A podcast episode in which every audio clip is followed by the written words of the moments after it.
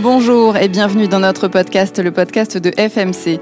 Les réseaux sociaux sont-ils le nouvel intrant agricole? C'est la question que l'on se pose aujourd'hui. Avec nous, pour bien comprendre ce qui se joue derrière nos écrans et quelles implications ces réseaux sociaux peuvent avoir sur les méthodes de travail, le gain de productivité et le gain de temps, nous avons réuni autour de la table Audrey Domenac, journaliste et social manager de monviti.com. Bonjour. Bonjour. Denis Beauchamp, responsable céréales à l'Union des coopératives de l'Allier et président de France Agri-Twitos. Bonjour. Bonjour.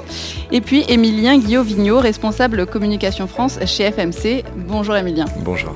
Merci à tous d'être là et merci aussi à nos auditeurs qui ont pas mal de questions à poser au sujet des réseaux sociaux. Comme dans tous les secteurs, ils deviennent incontournables, mais on va le voir, dans le cas de l'agriculture, les fonctions sont un petit peu particulières. C'est parti. On va commencer par une question en apparence assez simple. Qu'est-ce qu'on inclut dans les réseaux sociaux et quels sont ceux qui sont les plus utilisés par les agriculteurs, Emilien bah, effectivement, une question simple, mais on se rend compte qu'aujourd'hui, ça inclut énormément de choses. On va retrouver des choses comme Facebook, comme YouTube, comme Twitter, mais aussi on peut aller jusqu'à Snapchat, Instagram, LinkedIn, Pinterest, WhatsApp ou même encore des TikTok. Tout ça, aujourd'hui, ça fait partie globalement, en essayant d'être un peu exhaustif, des réseaux sociaux. Mais si on se, on se focalise plus sur le monde agricole, on va dire qu'aujourd'hui, il y en a trois qui font vraiment un peu le gros. Ça va être Facebook, YouTube et Twitter. On regarde sur les deux, trois dernières années, c'est ceux qui ont eu la plus grosse croissance et qui occupent le plus de volume. Globalement, ils viennent y chercher quoi, ces agriculteurs sur les réseaux sociaux? Ça leur apporte quoi exactement, Denis? Ça leur apporte déjà euh, des échanges, par définition. Euh, agriculteur, c'est un métier où on est souvent seul, et les réseaux sociaux permettent d'échanger aussi bien des pratiques que des impressions ou n'importe quoi, tout ce qui se passe dans leur vie. C'est très important aussi pour eux de voir qu'ils ne sont pas tout seuls à faire la même chose, à avoir les mêmes problématiques, ça leur permet de sortir de la bulle un petit peu dans laquelle ils sont un peu coincés. Qu'est-ce que les agriculteurs cherchent comme info quand ils font usage du numérique? C'est vraiment cette question qu'on a envie de se poser. On vient euh, d'évoquer ce point avec vous. Euh, pour approfondir un peu plus, on va écouter la question de Brice Volin. Il est céréalier dans Lyon et il a une petite suggestion à vous faire. Bonjour. Avec des outils numériques, est-ce qu'on serait capable de déterminer comment gérer les adventices résultats par zonage? Une question très technique pour vous, Emilien. Alors, euh, on va, je vais vous répondre en fait en deux temps. Euh, parce qu'en fait, il y a deux sous-questions dans la question de, Brice? La première, c'est l'identification. Aujourd'hui, on le sait, euh, il existe déjà des applications, en fait, des OAD pour identifier entre guillemets les adventices. Donc ça, c'est le premier niveau. C'est soit ce qu'on appelle des OAD intuitives. Donc c'est un système en fait où l'agriculteur ou la personne va prendre en photo entre guillemets les, les, adventices. Avec un système d'algorithme, il y a la capacité d'amener une réponse à l'adventice présente et avec un certain pourcentage d'erreurs. Donc ça, c'est ce qui existe. Après, il y a ce qu'on appelle euh, les OAD participative. Nous, par exemple, c'est ce qu'on a chez nous, chez FMC. Donc, on a Evalue Flash Floor, où en fait, la personne va prendre plusieurs photos, les envoyer à notre groupe d'experts avec quelques informations complémentaires, genre le pH, le type de sol. Et nous, dans un délai de 3 heures, on va donner la réponse exacte de l'adventice présent. Donc, ça, c'est plus pour l'identification. Après, il y a ce qu'on appelle le second niveau. C'est la capacité à l'OAD euh, d'apporter, je dirais, euh, la bonne dose pour, et le bon produit pour aller traiter cette adventice en temps réel. Et euh, ça, aujourd'hui, on n'y est pas. Il y a des choses qui sont en train d'évoluer là-dedans. Il y a ce qu'on appelle euh, un secteur qui s'appelle le Precision Ag, donc l'agriculture de précision. Donc il y a des entreprises qui travaillent là-dessus. C'est en voie. Ce qui existe aujourd'hui, en tout cas, et ça se voit, euh, Denis pourrait compléter là-dessus, au niveau de certains pulvérisateurs dans certains pays du monde qui, ont, qui gèrent de très très grandes surfaces, mmh. on peut aller faire du traitement en direct. Mais toute la partie analyse, entre guillemets, de l'adventice, des adventices présentes dans la parcelle, se fait en amont. C'est pas en temps réel au moment du traitement, au moment de la pulvérisation du produit. Est-ce qu'en fonction des métiers, vignerons, betteraviers, céréaliers, éleveurs, euh, les supports changent, Audrey Domenac? En gros, tout le monde n'utilise pas les mêmes applis, j'imagine. Alors oui et non. Alors oui, ils sont tous sur Facebook. Tous les agriculteurs sont sur Facebook. Maintenant, euh, les vignerons se, différencient un peu de par euh, simplement leur métier parce qu'ils font beaucoup plus de ventes directes. Donc on les retrouve plus sur Instagram et sur LinkedIn. Et c'est une étude Vitinote Data Agri qui nous a indiqué euh, cela. Je vous ai posé cette question sur les métiers parce que j'ai également constaté en préparant cette interview que euh, les préoccupations ne sont pas les mêmes pour tous hein, dans tous les secteurs. En témoigne justement cette première question de Mélanie Tarlan qui est viticultrice dans la vallée de la Marne. Personnellement, j'aime beaucoup ce que fait la LPO grâce à Instagram avec le comptage des oiseaux. Certains jours, rendez-vous euh, où tout le monde le fait en même temps. Pensez-vous que ce soit inspirant pour faire des comptages d'espèces? Audrey? Alors oui, évidemment que c'est inspirant. Oui, évidemment que les vignerons pourraient aussi imaginer euh, faire la même chose chez eux sur euh, leur vignoble, avec euh, pourquoi pas les personnes qui passent chez eux. Mais je pense aussi qu'il existe des applis, notamment en B2B, qui vont beaucoup plus loin que ça. Bon, je préfère euh, que Emilien peut-être nous, nous, en parle. Je, je pense qu'il a une appli en tête. Vous pensez à l'insecte tracker, c'est ça? Exactement. Donc chez FMC, dans, dans, au niveau de la gamme des OAD, on a une application qui s'appelle Evalio Insect Tracker, qui a, c'est un peu, si vous voulez, le Waze de l'insecte. C'est-à-dire que je suis agriculteur ou technicien ou simplement entre guillemets un acteur du monde agricole. Je me promène dans ma parcelle et là, j'identifie potentiellement un puceron, un dorifort. Et ben, l'objectif, c'est de faire partager. C'est toujours la même chose, accompagner, partager, transférer l'information. C'est aussi l'objectif des réseaux sociaux, de transférer cette information à tous mes voisins. Donc je la publie, je dis, bah voilà, dans cette parcelle de céréales, j'ai potentiellement une pression en puceron pour que potentiellement les autres agriculteurs de la région le voient. Donc encore une fois, l'utilisation, transfert d'informations et que l'échange apporte, euh, entre guillemets, un maximum d'expertise pour tout le monde. Les bénéfices au sens large pour le monde agricole de ces réseaux sociaux, c'est l'objet de cette deuxième partie. Et ce qui est intéressant, c'est d'imaginer le monde d'avant dans tous les domaines. C'est fascinant de se rappeler, mais comment on faisait avant Dans ce domaine-là en particulier, est-ce qu'on peut identifier des changements concrets vraiment dans les méthodes de travail des agriculteurs dus à l'arrivée des réseaux sociaux, Emilien Oui, tout à fait. Euh, ça a déjà, dans un premier temps, permis une première étape, c'est, je dirais, d'apporter du contenu énormément de contenu. Ils ont pu transférer, entre guillemets, toute leur expertise beaucoup plus facilement. Denis le disait un petit peu en introduction, malheureusement, des fois, les agriculteurs, ils sont un peu en vase clos ils sont au niveau de leur exploitation ou au mieux au niveau de leur commune. Et ça, c'est dommage parce qu'en fait, ils ont un savoir-faire, ils ont vraiment une notion de contenu qui est extraordinaire. Donc, les, réseaux sociaux ont permis de diffuser beaucoup plus largement ça. Et nous, je le, vois, nous, par exemple, rien que par rapport à FMC, ça nous a permis de rentrer beaucoup plus facilement en contact avec, je dirais, les personnes qui ont aussi envie, parce que c'est l'objectif. Certains ont envie, d'autres moins. Ça, c'est au caractère de chacun. Et ça a permis vraiment d'avoir un flux d'informations d'être beaucoup plus exposé, donc de beaucoup plus communiquer sur les métiers et aussi de rencontrer beaucoup plus de personnes. La mise en relation est beaucoup plus pratique, donc du coup, on a cette notion de transfert d'informations, encore une fois, j'ai déjà dit tout à l'heure, mais c'est vraiment pour moi un point clé au niveau des, euh, des, réseaux sociaux, c'est ce transfert d'informations. Et on rentre toujours dans cette dynamique positive, transfert d'informations pour faire grandir l'agriculture, l'agriculture française. Transfert d'informations, lien, on peut dire que les réseaux sociaux ont apporté de la valeur ajoutée au travail de l'agriculteur finalement, Denis. C'est très positif pour eux. Alors c'est très positif, il faut, il y, a, de tout, hein, comme à chaque fois. Euh, ça permet à tout le monde de montrer ce qu'il fait et de montrer surtout l'évolution de ses pratiques. L'agriculture, c'est quelque chose qui est en mouvement perpétuel, qui ne s'arrête pas. Et euh, on dit souvent qu'il faut bien faire son travail, c'est la base, mais il faut aussi bien le montrer. Euh, parce que si vous, vous ne montrez pas ce que vous faites dans votre travail, les autres vont en parler à votre place, ils ne vont pas forcément parler en bien, ils vont en parler sans savoir. Donc c'est dans ce sens-là où, on peut dire que ça apporte de la valeur ajoutée, parce que ça montre euh, toute l'évolution, ça montre où on était avant, où on est maintenant, où on pense être dans 10 ans, dans 15 ans. Et c'est ça qui est formidable, c'est d'expliquer à tout le monde que c'est pas du tout un modèle agricole figé qui attend qu'on le bouscule et c'est en fait quelque chose qui bouge très vite. On travaille avec euh, la nature, avec le climat, donc forcément c'est toujours une remise en cause perpétuelle. Mais il n'y a pas que du positif. Hein. J'ai bien vu que vous alliez insister là-dessus dans votre réponse. Et euh, c'est un peu le sens de la première question d'un autre auditeur, Olivier Gérard, qui est exploitant dans la Marne. Comment, dans mon métier d'agriculteur, ou que ce soit même à titre personnel, comment je peux faire face à une polémique euh, sur les réseaux sociaux?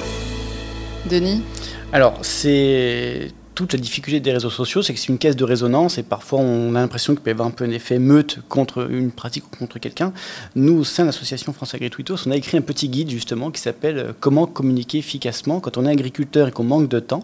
Alors c'est un petit guide de 30 pages, hein, c'est pas grand chose, mais ça reprend plein de petits points euh, fondamentaux comme par exemple prendre du recul. Euh, quand on, a une émission sur l'agriculture à la télévision, on a l'impression d'avoir 60 millions d'agronomes qui nous expliquent notre métier, mais quand c'est la Coupe du Monde, c'est pareil, sauf que c'est des spécialistes de football. Donc il faut prendre du recul. C'est, pas tout le monde ne vous en veut pas. Et on parle d'agri-bashing parfois. Il y a aussi du prof-bashing, du un bashing, journaliste bashing, enfin tout le monde. Donc il faut, il faut prendre du recul par rapport à ça.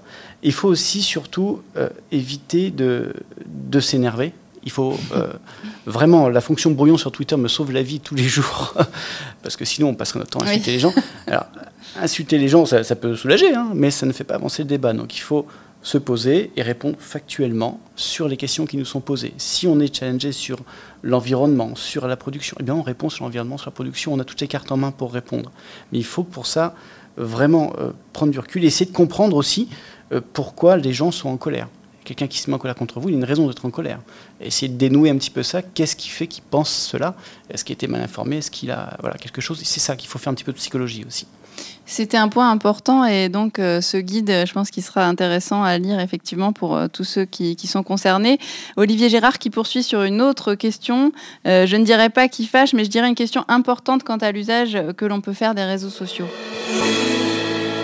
Les réseaux sociaux, ça peut vite devenir chronophage comment, d'après vous, je peux gérer le temps passé ou à y consacrer c'est une question qui met bien en avant la nécessité de porter des messages euh, efficaces. En gros, ils n'ont clairement pas que ça à faire que de passer du temps sur les réseaux sociaux.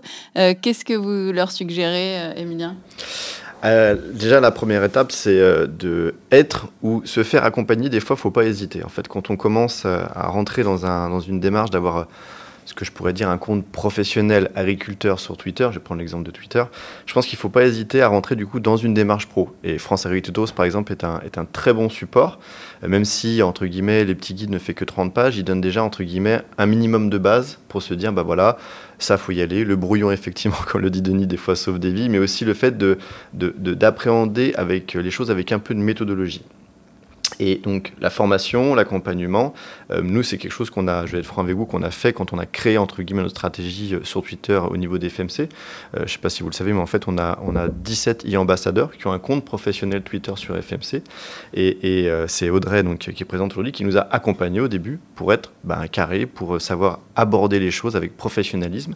Et, il ne faut pas, non plus, faut pas non plus hésiter de temps en temps à savoir couper. Couper quand des fois, ben, effectivement, la personne face à vous est beaucoup trop agressive. Je vous vrai qu'au final, ça arrive rarement. On parle volontairement, on parle souvent de ces cas-là, mais c'est de très loin pas du tout la généralité. Au contraire, c'est souvent des discussions intéressantes, pédagogiques, avait beaucoup d'envie de comprendre, donc euh, même sur des fois sur des sujets très complexes.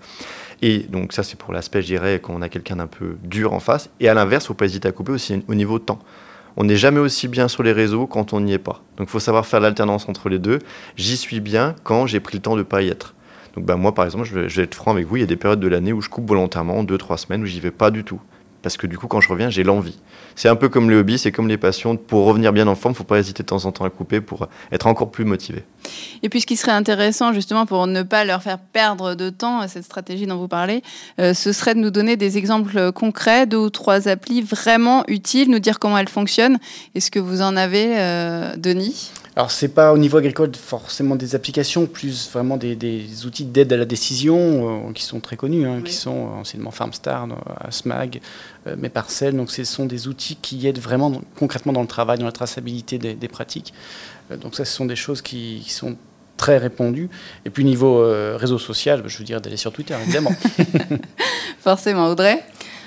Moi, je, personnellement, j'utilise une plateforme qui s'appelle Buffer, B-U-2-F-E-R, qui est vraiment très utile pour arriver à gagner du temps quand on veut être sur plusieurs réseaux sociaux en même temps, parce qu'on peut programmer ou pas d'ailleurs. Et euh, c'est vraiment très pratique et facile à utiliser. Emilien alors nous, euh, je vais rester pragmatique, hein, désolé, euh, je vais rester dans la gamme, la gamme d'OAD et FMC. Il y a une OAD dans, auquel on n'a pas parlé, qui est en fait qui est Evalio AgroSystem, qui est une application en fait qui aide à positionner l'utilisation d'un de nos produits en fonction du, du, pic de vol des foreurs du maïs.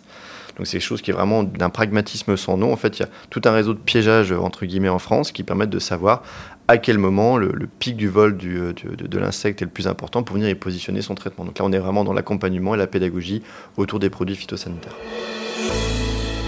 On arrive déjà à la troisième partie, c'est l'occasion de parler un peu des, voies de développement. Il faut dire que euh, ces réseaux sociaux, euh, c'est l'occasion aussi de voir les agriculteurs autrement. Je pense à Mélanie Tarlan qu'on a eu en ligne, qui est vigneronne, elle fait du champagne, elle est très active sur ces réseaux sociaux.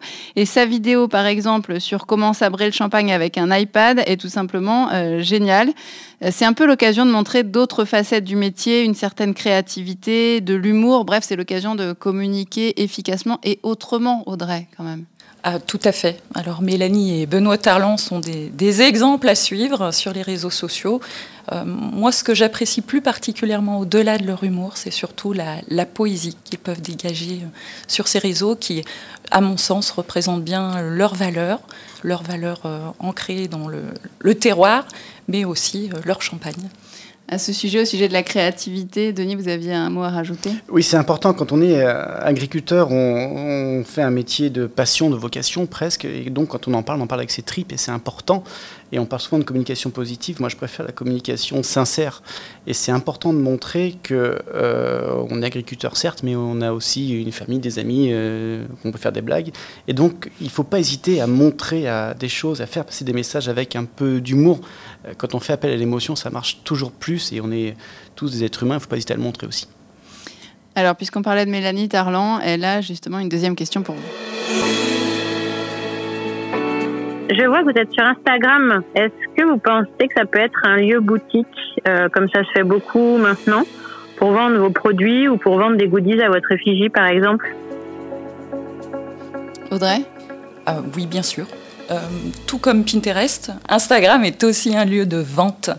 Euh, l'e-commerce s'y développe de plus en plus. C'est pas toujours heureux, mais souvent ça marche, ça marche bien. Il y a même des blogueuses dans la mode qui, par exemple, au détour, euh, l'air de rien, d'une dégustation de vin, on voit au, au, milieu, au centre de la photo, un verre de vin, et autour, il y a le sac à main, le jean, euh, la veste, etc., avec à chaque fois des liens pour acheter leurs vêtements. Donc les réseaux sociaux deviennent des sites de e-commerce de plus en plus, c'est ça que vous nous dites finalement. Tout à fait, oui. Alors, notre vigneronne a décidément de bonnes idées. On va plutôt écouter sa dernière question. Est-ce que ça vous est déjà arrivé d'organiser des Instameets et de rencontrer finalement ceux qui vous like sur Instagram? Je crois que ça vous parle de. oui, tout à fait. Bah, c'est dans l'ADN de, France Agri Twito. C'est même comme ça qu'on a lancé l'association. Nous, on fait des tweets apéro. On lance une invitation à venir prendre l'apéro euh, par Twitter. Et euh, on fait ça tous les ans au Salon d'agriculture cette année. Enfin, l'année dernière, du coup, on l'avait fait. On, était, on a rempli le stand qu'on avait bien voulu nous prêter. Donc, on a euh, beaucoup organisé ça. Maintenant, on le fait sur Zoom et on a hâte de pouvoir le refaire en vrai. Pour terminer, je voulais revenir sur la notion de progrès, de mouvement. C'est un domaine en perpétuelle évolution. Il faut suivre et puis il faut aussi toujours proposer des nouveautés, de nouvelles fonctions, des nouveaux outils. Euh, les possibilités sont infinies, non, Emilien oui, effectivement, c'est on va dire les réseaux sociaux où euh, tout ce domaine d'activité-là phosphore énormément. Il y a beaucoup de nouvelles choses. Euh, et donc, pour citer un exemple, à cause ou grâce au Covid, j'aime pas trop trouver la, phrase qui, euh, qui, permet le mieux d'avoir cette réflexion-là, nous, chez FMC, entre guillemets, on s'est posé une question, pour exemple, sur euh, comment faire visiter, entre guillemets, nos essais pendant cette période-là. Et aujourd'hui, on travaille sur ce qu'on appelle la réalité virtuelle, c'est-à-dire la capacité d'aller capter un bel essai, un beau programme, une belle mise en situation en, euh, en conditions réelles, et du coup la transférer aux personnes qui n'ont pas le temps d'aller visiter cet essai et qui n'ont pas l'opportunité de démultiplier le transfert de l'information. Voilà. C'est une des voies de développement que les réseaux sociaux, que toutes ces nouvelles technologies peuvent apporter, et voilà, on espère qu'on va pouvoir avancer là-dessus. Audrey, on pourrait en faire encore plus d'après vous oh ben, Je pense que les, réseaux sociaux s'influencent euh, les uns les autres. Quand on prend aujourd'hui les vidéos TikTok et qu'on voit à quel point bon, ça va se développer sur les autres aussi, ça va être une des prochaines tendances en 2021. Je pense que oui, il faut être créatif, il faut être euh, toujours à l'affût, de se dire tiens, allez, c'est les vendanges, mais euh, tous mes voisins, on en parle tous de la même façon. Comment est-ce que moi je peux me démarquer? La forme est de plus en plus importante, même si le fond reste évidemment important euh, à, prendre en compte, mais euh, je sais pas, faut pas hésiter à tester ces réseaux sociaux quand ils lancent quelque chose de nouveau. Ça n'est pas pour rien. Par exemple, euh, quand Twitter lance des flits, c'est l'espèce de story en mode Instagram, ça n'est pas pour rien. Donc, il faut chercher pourquoi et se l'approprier. Vous êtes d'accord, Denis? Oui, Tout à fait. J'ajouterais même que l'évolution a été spectaculaire en quelques années. On a eu des stats qui sont sortis qui nous montraient que la communauté agricole est celle qui avait le plus grandi sur Twitter en quelques années. Et si vous regardez, il y a 4 ou 5 ans, dès que quelque chose de négatif sortait sur l'agriculture, ben, on n'avait pas la parole. Et aujourd'hui, il y a 100, 200, 300 000 agriculteurs qui répondent et qui expliquent, alors euh, chacun avec ses mots, que la personne dit n'importe quoi, se trompe, etc. Donc on, on arrive à faire bouger les choses dans la vraie vie et vraiment concrètement. Et c'est ça qui est formidable. Un sujet fascinant aujourd'hui, un champ des possibles immense et du lien toujours entre les différents acteurs. C'est vraiment l'importance du lien induit par les réseaux sociaux que nous retiendrons, ce lien que nous contribuons aussi à créer via ce podcast. Un podcast réalisé grâce à votre participation, Audrey Doménac notamment. Merci. Merci. Je rappelle que vous êtes journaliste et social manager de monviti.com. Denis Beauchamp, merci à vous. Merci. Vous êtes responsable céréales à l'Union des coopératives de l'Allier et président de France Agri Twitos. Et puis merci à vous, Emilien Guillaume Vigneault. Merci. Vous êtes responsable communication France chez FMC. Nos remerciements vont également, bien entendu, à nos auditeurs qui, une fois de plus, se sont livrés avec bonheur au jeu des questions. Et enfin, c'est vous qui nous écoutez que nous remercions. Vos likes, vos partages, vos commentaires et votre soutien sont toujours aussi précieux. N'hésitez surtout pas à parler de ce podcast autour de vous. Nous avons besoin de vous pour le faire vivre. À bientôt.